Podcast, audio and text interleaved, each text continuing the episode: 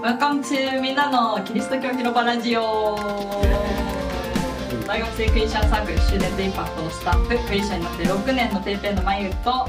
えー、クリスチャンになって40年でやっぱりぺーぺーのみつです。はい。このラジオはキリスト教に魅了されてきた私たちがキリあキリスト教の奥深さを全然触れてこなかったという人でも分かるように話し尽くしていこうという番組です、えー簡単にえー自己紹介してから始めましょう。はい何言おうかな。えー、まゆです、えー夏にして楽しかったことは海に行ったことです。3つです。夏にして楽しかったことは あったっけなあうん夏の。あんまりこういう場で言うのあれかもしれませんけど、えーあるホテルに泊まって、えー外を眺めていたら窓のすぐ外でジョロウグモがあの ジョローグ？虫を捕獲しているライブで見ておおと、それを生で見れたことがはい、良かったですね。素晴らしかったです。素晴らしい捕獲をしてたんですね。素晴らしかったです。ジョローグモって私ちょっと分かんないんですけど結構あれですか？見た目が割と大きいです。いかつい。うん。であの糸を分けながら獲物をくるくるくるって巻いてへえあそれちょっと面白いかもしれない。生で見てあの映像で見たことあったけどね。目の前でライブ中継やってくれると思ってすげえと思って。あそれが一番最初に分かんだんですエミさん今の夏のうん出来事。他にあんまり 注目するようなことなかった。んです見たことないです確かに。はい。はい、見てみたいです。はい、ということで、あのこの2人で今回のシリーズ話してるんですけど、えーこのシリーズはですね、聖書に超詳しい大先輩みつさんと、えー新約聖書のマタイの福音書、え5章6章のいわゆる三条の聖句もしくは三条の説教と呼ばれている箇所を、えー読んでいてですね、あのこの内容に触れながら、でもそれだけじゃなくて、あの聖書勉強のシリーズにも、えーしたいなと思っていて私と水さんで聖書勉強のスタイルであのやっていくんですけど聖書を自分で読んでみたいけどどうやって読んだらいいのか分かんないなっていう人たちの助けになればいいなと思っています、えー聖書の内容にも触れられるし聖書の読み方も聞きながら体験できるってことを目指したいです、えーなので最初に、えー聖書どう読めばいいのっていうところを触れてから始めたいと思うんですけど、えー、みつさんあの聖書勉強シリーズでやっている3つのステップですね。あの観察、解釈適用のそれぞれをあの簡潔に説明してもらってもいいですか？はい簡潔に簡潔に。はい。はい、観察は、えーそこに書いてあることを見て、文字通り観察するとジョローグもですけども、はい まあそれもいいんですけどね。で、あのまあ例えば 5W1H の質問をしながら、はい。誰がいつ何を、えーどこで、えーなぜどのようにしたか、あるいは何だと書いてあるか、うんということを観察していくわけですね。はい。で、えー観察のとは解釈ですけども言葉の意味がはっきりしないものとかまああの、まあ、日本語では分かってるけれどももしかして、えー聖書の中の意味と違うかもしれないと思われるものがあったらばそれを調べる。うん。そして、えーまた文脈との関連で、えー正確な意味をできるだけ、えー分かる範囲で突き止めていく。はい。ですね。そして観察解釈が終わったら適用ですけども、えー自分の生活にどういうふうにこの原則を適用したらいいのかということを祈りながら求めていく。ということです。はい、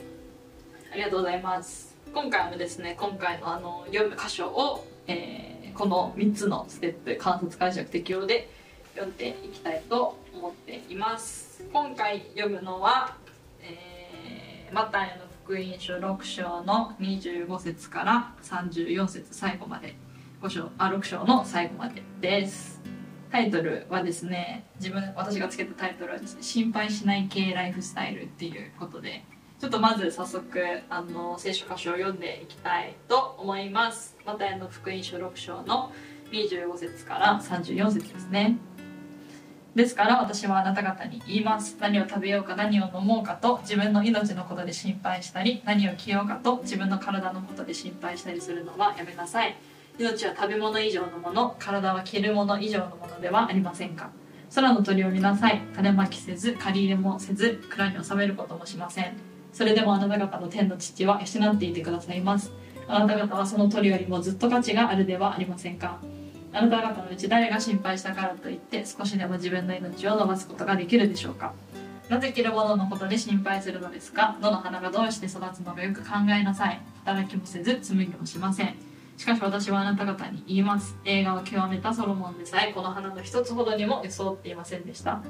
今日あっても明日は炉に投げ投げ込まれる野の草さえ神はこのように装ってくださるのならあなた方にはもっと良くしてくださらないでしょうか。信仰の薄い人たちよ。ですから何を食べようか何を飲もうか何を着ようかと言って心配しなくてよいのです。これらのものは全て違法人が切に求めているものです。あなた方にこれらのもの全てが必要であることはあなた方の天の父が知っておられます。まず神の国と神の義を求めなさい。そうすればこれらのものは全てそれに加えて与えられます。ですから明日のことまで心配しなくてよいのです。明日のことは明日が心配します。苦労はその日その日に十分あります。はい。これもすごく有名な箇所で聞いたことがある人ももしかしたらいるかもしれないんですが、えー、早速観察をしていきたいと思います。はい、まずはですねあのこの話をしているこのシリーズ全部そうなんですけどこの話をしているのは、えー、イエス・キリストで何に対して話しているかというとイスラエルの聴衆にイスラエル人の聴衆に対して話している、まあ、イエス様の弟子もその場所にいたと。で、えー、最初今日あの選んだ箇所は「ですから」で始まってるんですけど「ま、ですから」なのでその前の箇所につながってます、えー、その前の箇所のトピックは神の神神と富、まあ、富ってお金の話が出てきたんですけど神と富とに使えることはできませんっていうのであの、まあ、お金の話が出てきたんですね。まあ、そこから「ですから」というあの接続詞でつながっている。でえっと衣食住のことに関してが基本的に書いてある。衣食住の心配についてが、えここで言及されている、えー、そのえっとですねあ25節のところではあの自分の体のことで心配したりするのはやめなさいっていう言葉、まあ、命令形の言葉が使われて命令形になってますか？やめなさいって言葉が使われているんですけどあのどこかなその後にはあ31節のところ31節のところでは心配しなくて良いのですっていう風なあの表現で、まあ、ほとんど同じことを言いたいとは思うんですが表現の違いが少しだけあります。はい、ということが分かりました。で、えー、なんか例例というかイエス様がこう例えとしてあの出しているものがあるんですけど一つは空の鳥、えー、もう一つは野の花もしくは草野の草とあとソロモン映画を極めたソロモンがあのそうですね例として出されています。えー、鳥では鳥はあの空の鳥は、えー、種まきもせず借り入れもせず蔵め蔵に収めることもしません。それでもあなた方の天の父は養ってくださっています。くださいます。っていうふうに書いてあって、えーと、野の花のところでは、まあ、働きもせず紡ぎもしませんというふうなことが書いてあるので、まあ、その両方に共通するのはあの、まあ、何働いているわけではないということですね。2つとも働いていない働いていないそう、うん、そういうことをしていないっていう。まあ、厳密に言うとあのその食べ物を育てるための働きをしてないってことかな。うん、うん、なるほど。まあ鳥はね結構働くことは働くので。そうですね。うん、動いてはいますもんね。結構忙しくなります、ね。でもその食べ物、うんうん、なるほどなるほど。なんかその農業みたいな感じで種まきしたりとか借り入れをしているっていうわけではないけどでも食べれてるよねっていう。うんあともう一つ書いてあることで観察したのはあの、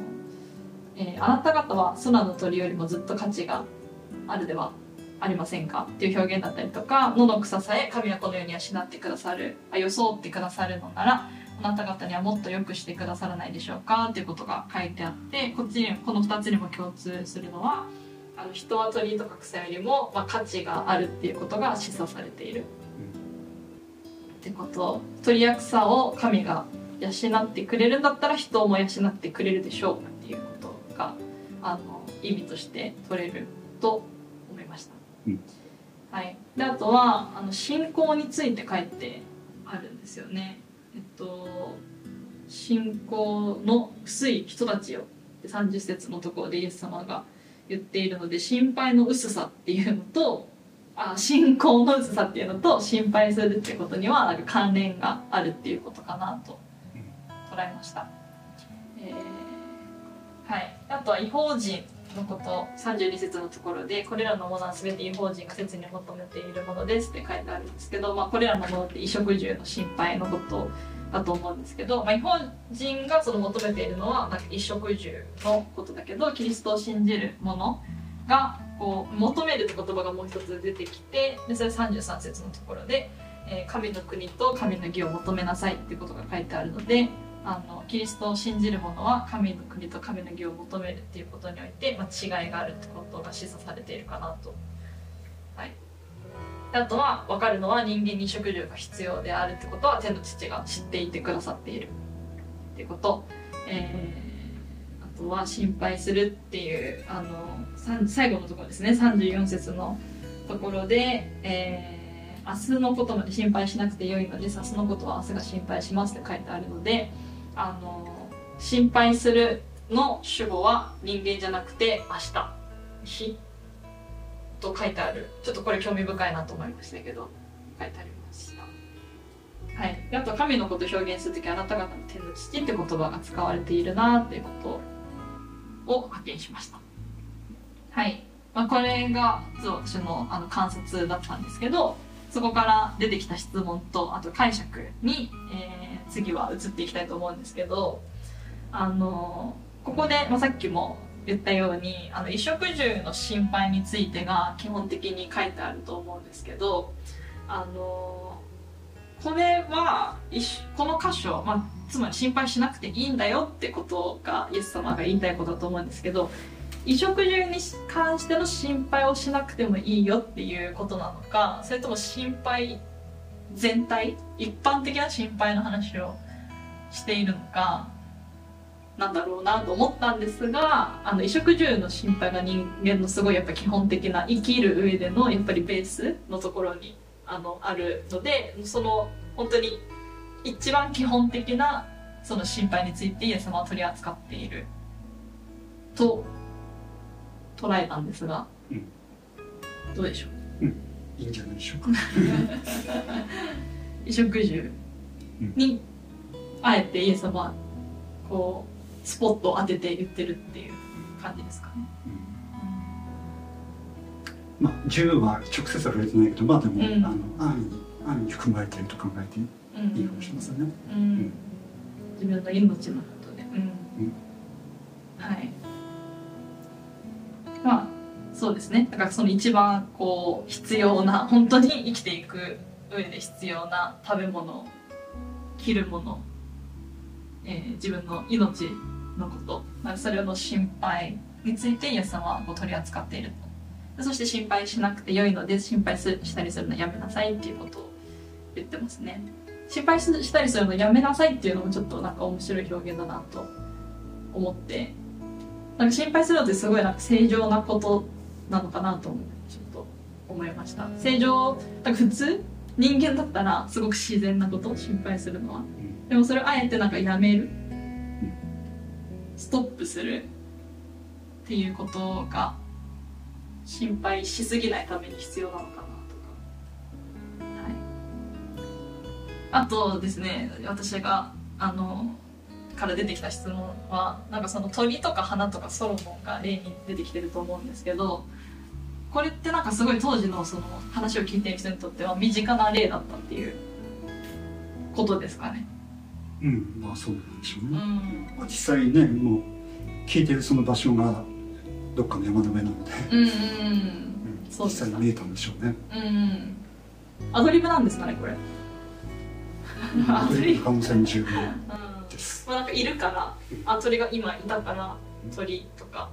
一個に花があるから。可能性あります。うまあ、なんでも人によってはこれはね同じような話をイエスもあちこちでしてたという可能性も指摘してる人もいますけれども、まあでもあという可能性も十分あります。うん。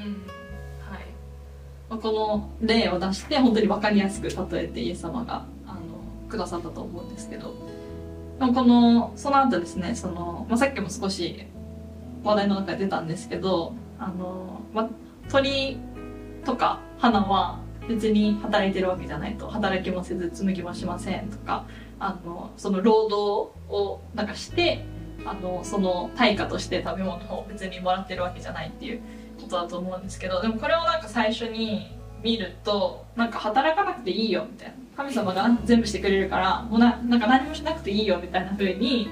今日聞こえるなと思ってなんか働かなくても働かなくても養われるから働かなくてもいいよみたいなそういうわけじゃないですよねここで言いたいのは。まあ、多分歴史の中ではそういう感じがした人も結構いたのかもしれませんけどそうでもないですよね。まあそうなんかそう捉えてしまってもなんかおかしくはないような箇所かもしれないんですけど。まあ働くことは当たり前の前提として言っているんでしょうかね。うんうんうんうん。前提として言ってるけどまあ心配について言ってるわけですそうそうよイエス様はここで、はい。うん。働かなくても食べれますとかそういうわけじゃなくて心配必要以上に心配しなくてもいいよっていうことがフォーカスもっとフォーカスにあるっていうことですよね。はい。あとあのそのちょっとあちょっとというかまあその鳥と花草のトピックのところで鳥と花という例えを出してでその存在よりも人間は人間はというかあなた方はもっと価値があるっていうことをなんかイエス様が言ってると思うんですけどあなた方はその鳥よりもずっと価値があるではありませんかとかあの神はこのように、まあ、野の草今日あっては明日は論にないで込まれる野の草さえ神はこのように装ってくださるのならあなた方にはもっとよくしてくださらないでしょうかっていうことが書いてあるんですけどあのそこを見るとなんかもう働いその労働していない鳥とか花を神様は養ってくださると。で人間も働く働かないにもかかわらずその存在自体に価値があるってことをイエス様は言ってくださっているのかなと思ってあの全てのこのあの、ま、神なので全てのこうニーズあの、ま、書いてありますけどあのえー、とどこかな。32節、あなた方にこれらのもすべてこれらのものすべてが必要であることはあなた方の天の父が知っておられます。こう私たちのこうニーズをすべて知っておられる天の父、まあ、つまり神様が子である私たちを養ってくださっているので心配する必要がない、まあ、そういうふうにあの言えるのかなと思いました、はい、うん、かなであとはあそうその信仰の薄い人たちよ。って30節のところでイエス様が言ってるんですよね。でこれなんかどういう意図で言ってるのかなっていうのが気になっていてあのそもそも信仰って薄いとか熱いっていう感覚なんですかねイエス様にとって。まあこれね文字通り取るとそうでしょうね。うん。信仰あんまりなんか薄いとか熱いっていうふうに捉えたことがなかったので、うん、信仰熱いねとかあんまり。このこの熱いであんまりなんかうん。聞いたことがない、うん、つまりだから信仰が熱ければ心配はなくなるっていうふうに捉えていいんですかね、うん。まあ、信仰何何を信仰するのかっていうのとかなってくると思うんですけど。ね。うん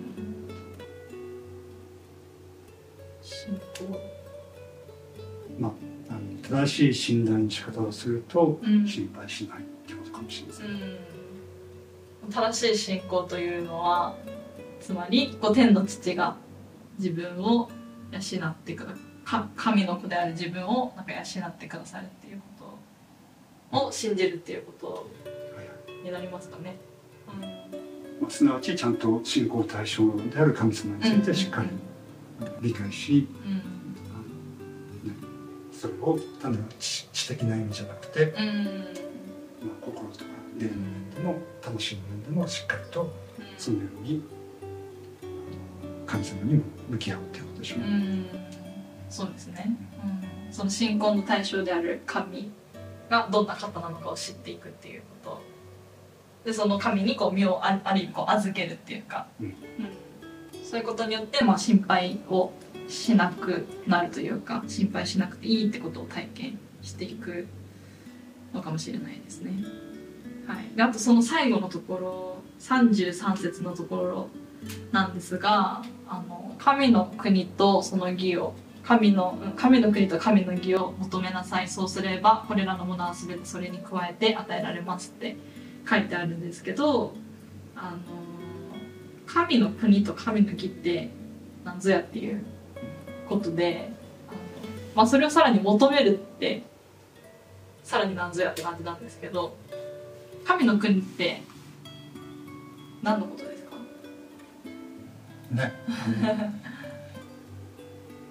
多分最初にあの最初っていうかエピソード1に出てきたはい。天の御国の話とも通じる話だと思うんですけど、ね天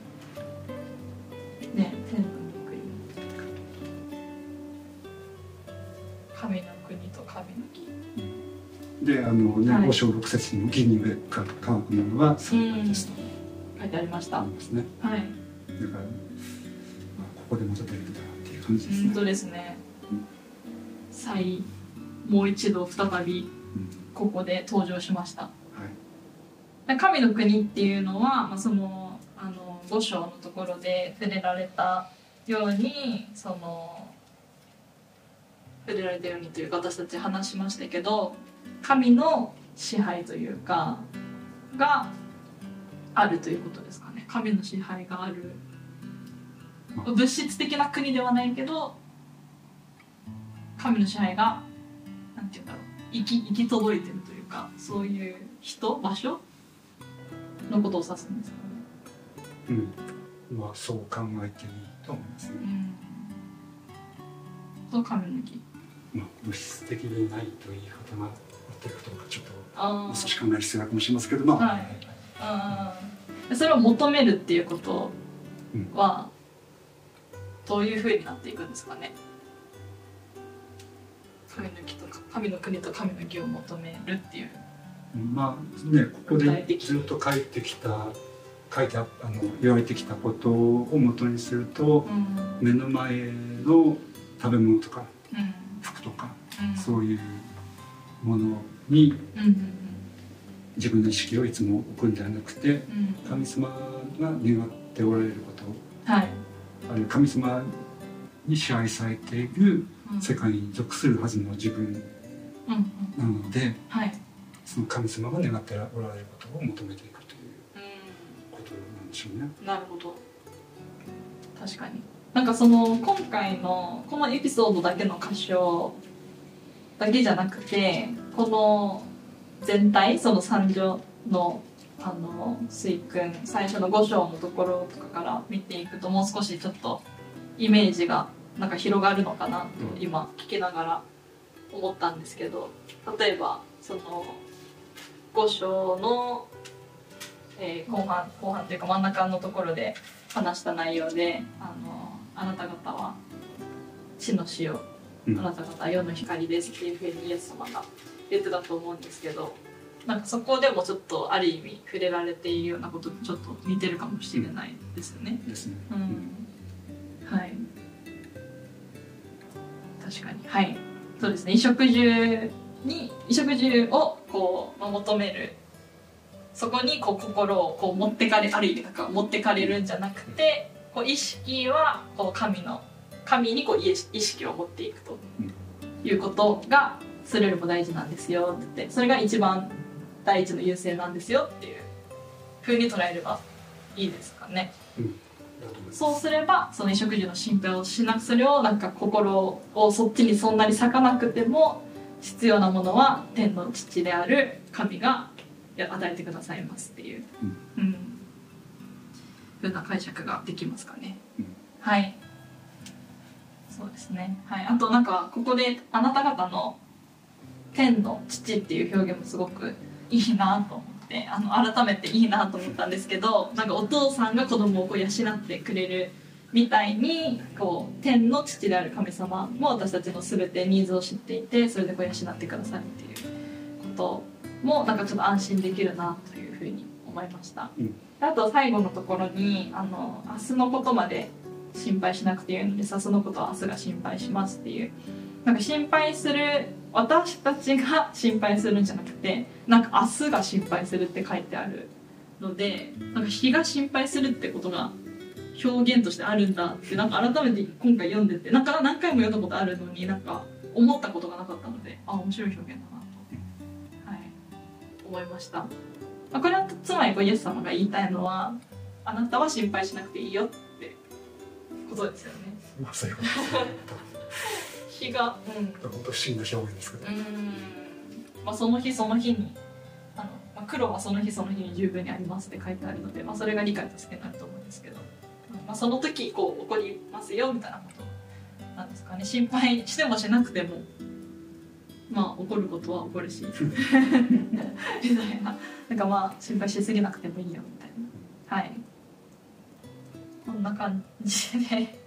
あの質問と解釈をちょっとしたんですが適用ですね。大事な適用をしたいと思うんですけどはい。まずあの前回の感想を言ったんですけど読んだ後に。なんか感想これも感想なんですけどあの今令和で生きていてなんか物ですごくもう溢れていて欲しいものがあればスマホでポチッとやってもう次の日には届くみたいな昨日も私 Amazon 使ったんですけど そういう世の中で生きていてで結構なんかその SNS とか YouTube YouTube の SNS か SNS とかテレビとかもそうですけどなんかこうあもっとこれが必要とかもっとこういう美味しいものを食べたいとかあのファッションだとしたらなんかその衣食住のそのいいのそのファッションだとしたらすごいどんどんトレンドが変わっていってはい今期はこれがあなた必要ですマストハブですみたいな風になんか売り込まれてでまた次のシーズンになったらこれが今度は新しいアイテムです。これはマストハブですみたいな感じでこう言われて言われるというか、まあ、そういうふうにこうプロモーションされるこう世の中で生きていてなんか常にこう物欲が刺激される？なんか消費しないといけないっていう感情がなんか駆り立たされる中でこのイエス様の心配しなくて良いのですっていうのはなんかどういう形を取るのかなっていうふうなことをちょっと考えました。なんか気づかない心配はしないんです。よ服が着る服がなくなるってもう完全になくなる心配しないし食べるものがなくなるって心配してないんですけどでもなんか何を着るかはやっぱり心配してるし何を食べるかはやっぱり気になってしまうのでなんかこう、うん、なんかそこにはう全く気にするなってことは無理なんですけどだって食べるためには考えないといけないから着るためには何を着るか考えないといけないから。でも心配心を注ぎすぎなくてもいい。そこに心をとらわれすぎなくてもいいっていうのはある意味自分で結構ストップしないといけないなと思うことがちょっとやっぱありますね。なんかアマゾンとかずっと見てたらやっぱり全部欲しくなっちゃうし SNS ずっと見てたらやっぱあこれも行きたいしこれも欲しいしこれも食べたいしって言ってどんどんどんどんその Google マップにピンが立っていく。ですよね。でも別にそれがダメだとは思わないんですけどそれをやっぱある程度のところで満足もう自分がすでに持っているもので満足してなんかこうその物欲駆り立たされるものを見ることをストップするっていうのも自分の一つの選択肢なのかなっていうのを、はい、思います。ちょっと今感想から適用に自然こう自然と流れていっちゃったんですけど、はい、なのでこう何を見るかっていうのをちょっと選択する必要があるかなと思わされました。はい、はい。それによってやっぱすごく刺激されてるので、うん。まあ、つまり、まあなまあ、それを見るのをやめて、まあ、イエス様の約束にこう移行というかイエス様の約束の上に立つっていうのが、うん、この箇所を読んでちょっと思わされたことです。うん。今回の内容も、はい。あのうん。原則ちゃんとはい。合ってると思います。ああよかったです。はい。現代に生きる中ですごく考えさせられるトピックだなとうん。思いました。ですね。はい、まあ、今回はここまでなんですけどあのこのシリーズミツさんと一緒にできたのであの、はい、ありがとうございました。でこの4回今回エピソードがあるんですけどこの中であの、まあ、また今までの中でこうもし質問とかこれどうなんですか？とか、まあ、もしあのあればフィードバックとかコメントとかあのぜひ欲しいので、えっと、ポッドキャストの説明欄概要欄のところからあの E メールのアドレスがあるのでそこにメールをしてもらえると嬉しいです。Q&A に答えていくエピソードも撮りたいと思っているのでぜひコメント質問どしどしお待ちしております。はい。すということでまた次回のエピソードで次回いつかのエピソードで、はい、お会いしましょう